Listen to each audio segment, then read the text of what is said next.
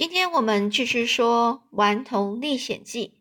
上次呢，我们最后说到了哈克在杰克逊岛上呢遇到了吉姆，那吉姆也告诉他为什么他要逃跑的原因，而大家也都以为啊哈克其已经死了这件事情。这时候呢，当然他们呢要开始他们的接下来的旅程喽。而这天早上，有几只小鸟飞过去。它们拍动的翅膀的样子很不是很利落，就是拍动样子有一点呃笨重的感觉，好像空气中喷的胶似的，很沉重。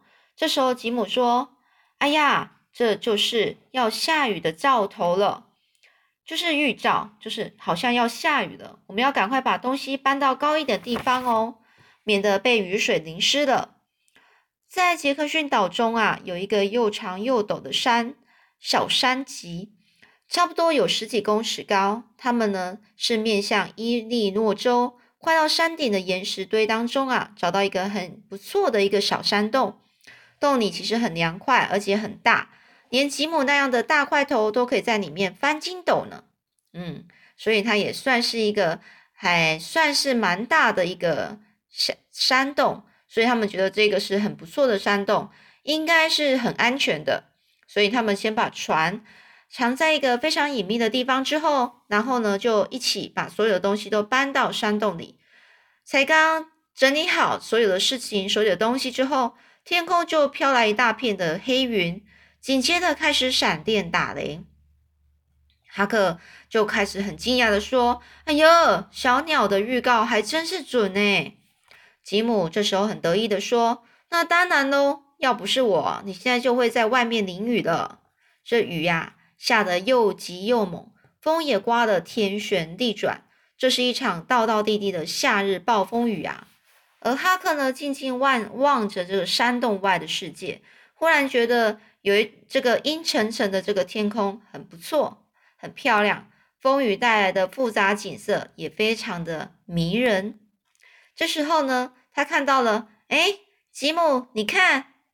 当大雨啊猛烈扫过去的时候，就连距离很近的树都看不清楚了，好像罩着一大只张的蜘蛛网似的。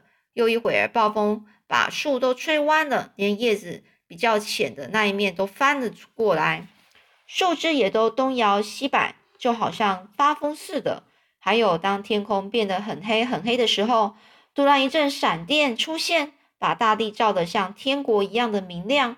连几百公尺外的地方也看得一清二楚，可是，一转眼间又换为一片漆黑样，吓死人的大雷一响接着一响，就这么轰隆轰隆的，像一把像把一些空桶子从很长的楼梯滚下来般的巨声。这时候，哈克心满意足说：“来吧，来吉姆，这里真的很好玩，我哪都不去了，我想就在这边一直待着。”就来吧，这边给你一块鱼肉吧。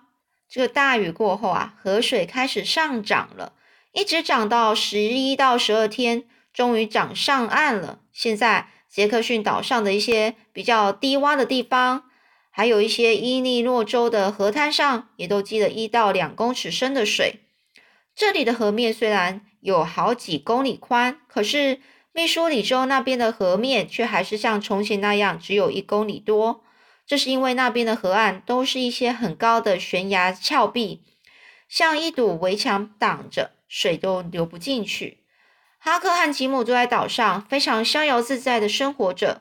白天他们绝不露面，只驾着小船在隐秘的外围地方绕一绕。有一天啊，这个早上天才刚亮啊，他们发现从西边飘来一栋破烂的屋覆木屋。他们就靠过去，把他顶到岸边，从窗户探头去看，看见一张床、一个一张桌子、两把椅子，还有一个地板，乱七八糟的东西。还有，哎，地板上好像也躺着什么人。这时候，吉姆叫说：“哎，朋友！”就叫着那一个人，那一个人，那个人呐，他没有反应。这哈克也喊了一声：“喂！”这时候，吉姆就对哈克说。来来来，我去看那家伙是不是死了。你留在这里，我进去看一看。于是呢，这个这个吉姆呢，他就爬进去，他就弯下腰仔细看了看，哎呀，果真是个死人呐！他被人从后面打了一枪，我猜呀，大概死了二到两到三天了。进来吧，哈克，我们把有用的东西都搬一搬。可是我先警告你哦，你别，你千万别看这个人的脸，太可怕了。所以吉姆呢，随手就拿起一块布，把那个人的脸啊，那个死人的脸给盖住。其实他不需要这么做，也不需要叮咛，因为哈克根本就不会想去看他。而他们从破屋子里搬了一些东西，像是一些旧的铁灯笼、一座烛台，还有一把折叠刀、一条旧棉被，还有几瓶威士忌酒，还有一些男孩和女孩的旧衣服，两顶男孩和女孩的草帽。这哈克就说：“哎呀，你看这里整个是乱七八糟的，一定是出了事之后，那些人就慌慌张张的逃了，来不及收拾。”这吉姆看了看，搬的差不多了，就说。哎呀，别管那么多了，我们走吧。而吃过早餐后，哈克想聊一聊关于那个死人的事情。他很好奇那个人是怎么被弄死的，在那栋破屋子里发生过什么样的争执或是打斗吗？反正闲着也闲着啊，想编的故事来听听也不错。可是吉姆不愿意，不愿意陪他聊。他就说聊死人会惹出倒霉的事的，而且那个死人呐。没有入土，就是没有人去安葬他，不像舒舒服服的躺在土里的死人那么老实。我们随便一聊，搞不好死鬼就会来纠缠我们嘞。这话听来好像是很有道理，哈克也就不敢再多说什么了。他们把弄来的旧衣服仔细的检查一下，结果意外发现，哎，有还有八个银币耶！这些钱呐，是缝在一件用旧绒毯做的大衣夹层里面。之下，哈克可有话说了。他说：“吉姆啊，你觉得聊死人会惹出倒霉事？可是前天我把那条山脊上找到的蛇皮拿进来的时候，你是怎么说的呢？你还不是说摸到蛇皮会碰到天下最倒霉的事吗？好啦，眼前就是我们碰到的倒霉事。你看，我们平白无故找的这么多东西，还有八个银币耶！像这样的倒霉事，我还真巴不得天天碰到呢。”这吉姆就说：“哈克，你千万别太得意啊，等着吧，倒霉事马上就要来了。”而这天呢，是星期二发生的事情。花而哈克呢，万万没有想到，在星期五的时候，还真的遇上了一件倒霉事了。那天啊，哈克发现了一条响尾蛇，立刻手手脚零落的把蛇打死了，可是却没有立刻的把死蛇处理掉。说哈克呢？本来是盘算着，就在想着说，呃，我要拿它来吓吉姆。于是呢，就把死蛇藏在吉姆的毯子底下，让他看起来好像是活着。哈克很快就忘了这件事了，却因为他一时的顽皮，让吉姆吃足了苦头。因为死蛇如果不马上处理，他的同伴一定会追踪而来的。所以到晚上之后，吉姆他刚卡才刚从毯子里钻。立刻就有一条很凶狠的响尾蛇窜出来，狠狠的咬他一口。那正是死蛇的同伴呐！哎呀，哈克赶快冲过来打死那条蛇。可是吉姆的脚后跟呢，却肿了起来。幸好他们有前几天从破屋里捡回来的一些一些威士忌酒。为了解毒啊，吉姆拼命灌下威士忌，搞了半天，毒是解了，酒疯也发了，就是。酒疯也发，就是他喝酒之后就开始开始很醉，所以在山洞里跌跌撞撞的，弄得全身都是淤伤啊。而吉姆清醒之后，还念念对念念不忘的对哈克说：“你看，这不是天大倒霉的事吗？以后千万不要再用手去摸蛇皮了。”日子啊，一天一天过去了，河水也渐渐退去了。这段期间呢，最值得一提的就是哈克跟吉姆。一起呢钓到一条好大好大的鲶鱼，而且当他们在剖开鱼肚之后，发现里头有一堆纽扣啊，一个圆球啊，还有好多好多乱七八糟的东西。哎呀，吉姆就说啦：“这家伙可真能吃诶，我从来没看过比它还大的鲶鱼诶，要是拿到拿到镇上去卖，一定可以卖到好价格。镇上市场卖这种大鱼的，一定都是称斤去卖的。”是称重量的，这吉姆虽然是无意中提起镇上的事情，哈克的心思啊，却受到某些感感触。没多久，他就开始又想了，就是想着这些事情了。第二天呢，哈克呢一早就又抱怨：“哎呀，日子过得真是无聊啊，好闷呐！我想溜过河到镇上去打听打听，也许会有什么消息。”耶。但这个吉姆啊，就觉得说。可是你不怕被人撞见吗？这哈克说：“我就等天黑，天黑了再去嘛。放心啦，我会小心的。”吉姆想一想，就是说：“想说就建议，你要不要利用我们那天捡回来的一些旧衣服，扮成女孩子呢？这样比较安全啦。”哈克跳了起来说：“哎，这可是一个好主意耶！”于是呢，在吉姆的协助下，哈克穿上了女孩子的衣服，戴上遮阳帽，把帽子戴紧。帽子帽子戴呢紧紧绑好之后，为的是不想让别人轻易看到他的脸。而哈克呢叉着腰说：“哎，我这身打扮如何啊？”这吉姆说：“哎呀，蛮可爱的，就是动作粗鲁了一点。你呀，要先学学女孩子走路才行啊。”而哈克呢夸张的扭着腰走了几步，又问：“那这怎么样呢？”吉姆老实说：“太难看了，自然一点。还有，我觉得你不应该老是把裙。”裙子裙摆提起来，也不要老是把手插在口袋里。哈克小心留意的，呃，就是去记得吉姆他的所有的的事情，提醒他的事情。啊，这扭来扭去，苦练了一整天啊，总算勉强像个淑女的一样走路了。这个吉姆笑着说：“哎呀，你现在有点像哈克小姐了。”天一黑呀，哈克小姐呢，她就驾着小船。顺着伊利诺州的河岸往上游前进，到了小镇附近啊，他把船给系好，沿着河岸走，一会儿便发现了一栋小茅屋。这小茅屋里啊，透着亮光。哈克非常惊讶，因为就他所知道的，这栋房子啊，已经是很久没有人住了。于是他就溜了进去，从窗口向里面看，果然有一个很陌生的女孩，女人呐，大约四十几岁，正坐在一个。桌子的木桌的旁边，在烛光下很辛勤的织着毛线。哈克想说：“这看起来应该是外地人吧？”哎呀，这个他应该是不认得我。刚才在路上啊，哈克其实还有些担心，因为整个圣波特堡小镇啊，没有人不认得他。万一被人认出来，那可就麻烦了。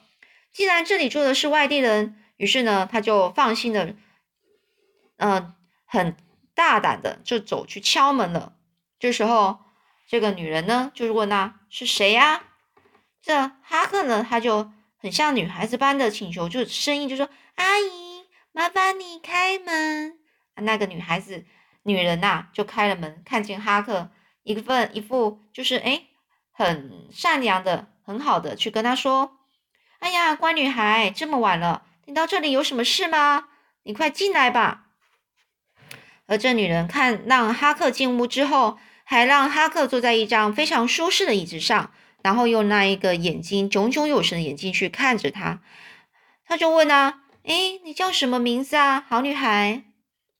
这个哈克呢，信口就是随便就讲一个名字。他说：“莎拉威廉士。”他说：“你住在这附近吗？”“不，我住我家是住在胡克维尔。”那胡克维尔，那不是离这里有十多公里吗？你是怎么来的呢？他就说啦：“我是走来的，我简直快累坏了。”这女人又问啊：“那你是不是饿了呢？要不要我弄点东西给你吃呢？”这哈克就说：“不用了，我刚才啊在前面的小村庄吃了点东西，现在一点都不饿了，只是有点太晚了。是这样的，我母我妈妈生病了，家里什么都没有，所以呢，他就叫我来找舅舅。”我舅舅就叫做艾布纳莫尔，但我以前从来没有来过这里。请问一下，你认得我舅舅吗？这时候呢，这个女人就说：“不认识啊，我搬来这里不到两个礼拜。你知道他住在哪儿呢？”这个这个哈克就说：“我妈妈说，他就住在这个镇上的上游那边。”这时候，这个女人就说：“啊，那从这里到上游那边还有一段距离耶。”我看你最好在这里住一个晚上，明天再走吧。这哈克说：“不行不行，我想我还是先歇会再再走吧。”这女人又说：“那怎么行呢？如果你坚持要走，那也要等我丈夫回来，叫他送你去。你应该过一会儿，他应该过一会儿就回来了。”这时候哈克说：“谢谢你，阿姨。其实，嗯，不用了，我不怕黑的。”这女人呐，就开始觉得很奇怪啦。哎，不是不是，你不知道不止天黑的问题吧？不久之前啊，这附近发生过一个命案呢。这时候啊，这个女人终于说起了有一个叫做哈克伯利的芬的一个女一个孩子，听说是个非常惹人厌的孩子，还有啊，一个非常惹人厌的老爸。总之啊，不久前啊，这个哈克啊。被杀了，尸体到现在还没找到呢。这个哈克一本正经的说：“哎呀，我们镇上也听说过这件事，可是大家都都没办法猜到究竟是谁把哈克给弄死的。”这女人就说：“没有人猜得到啊，不过有人猜是老芬呐，就是那个那个哈克那个小孩的爸爸自己把他杀了。”这哈克就吓一跳，说什么？不会吧？这老女人就继续说啦。也有人猜啊，是那个逃跑的黑奴做的，好像叫做什么什么，哎，吉姆什么的。这个哈克更吃惊啊，他就不过呢，他马上警觉到自己最好少开口，静静的听那女人把话说完。他就说啦，继续说啦，有可能啊，那个黑奴啊，就是在命案当天逃跑的，时间也太太刚好了，太恰好了。现在镇上啊，正悬赏。三百元要去抓那个黑奴呢，也悬赏两百元要抓那个那个哈克的那个父亲。他说：“这个哈克说，那那个，嗯，哈克的爸爸也失踪了吗？”这女人就继续说啦：“是啊，命案发生的第二天啊，那个爸爸啊，这个那个哈克那个孩子的爸爸还跑到萨奇尔法官那里去大哭大吵。”法官好心的给他一点钱，当天晚上他就又喝醉，跟两个凶神恶煞的陌生人到处胡闹，一直到半夜才跟他们一起走，然后就没有回来过了。大家都说他啊，或许是去避风头了，因为八成是他自己弄死了自己的孩子，却又不知好像是强盗干的，这样他就不用花太长的时间去打官司。总而言之啊，等有人抓到那个黑奴或是那一个。那一个父亲就是那个哈克那个孩子的父亲之后，就可以确定到底是谁把这个孩子给杀了。这哈克就说就说了，这么说来，有很多人在追查他们喽。这女人说：“那当然啦，好女孩，你真傻。那黑奴他值三百元，而那个嗯，那孩子的爸爸也值两百元呢。有人说黑奴或者是或许就藏在这附近吧。”我觉得我也是这么想。这哈克一听啊，吓一跳，就说：“你是说那女人呢？”就有一点得意的就说了：“我告诉你吧，现在这附近啊有一座杰克逊岛。我问别人，别人都说那岛上没有人住。可是我发现那里有冒过烟呢，很明显，那人那里一定是有人在生火煮东西。今天晚上我老公啊，就是我丈夫啊，就找了一个朋友要去那边看一看。”他也真是的，整个性急非常急，两个钟头以前才刚到家，一听一听到我说这件事，马上又出门。他说随手就随手就可以拿到三百元，为什么不赶快去拿呢？这哈克一听啊，简直就急坏了，一点也坐不住，但是也不能突然说走就走啊。他不知道该怎么办，整个脑袋乱糟糟的，双手扯着裙摆的花边，想做点什么事来掩饰一下自己的不安。而那女人呐，就在喋喋不休的说了：“哎，他们运气不错，借到了一把枪。等他们抓到那该死的黑奴，不知道又会羡慕了多少人哦。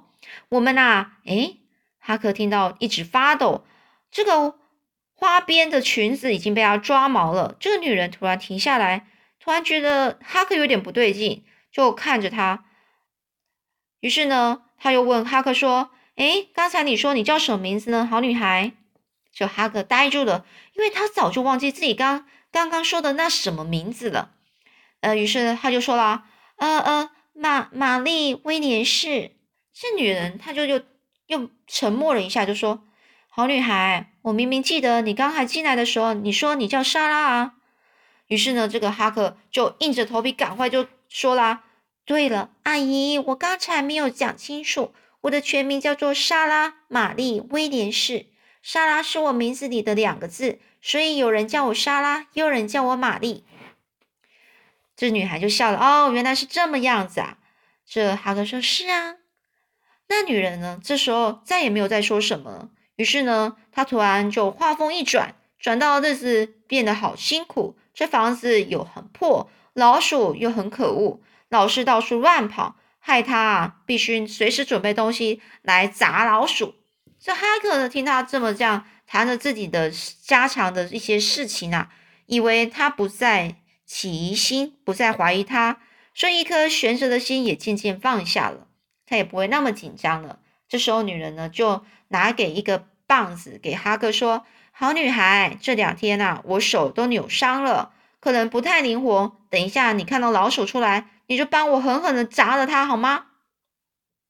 这哈克呢就拿过长棒，他就说：“没问题。”那之后呢，又会发生什么事呢？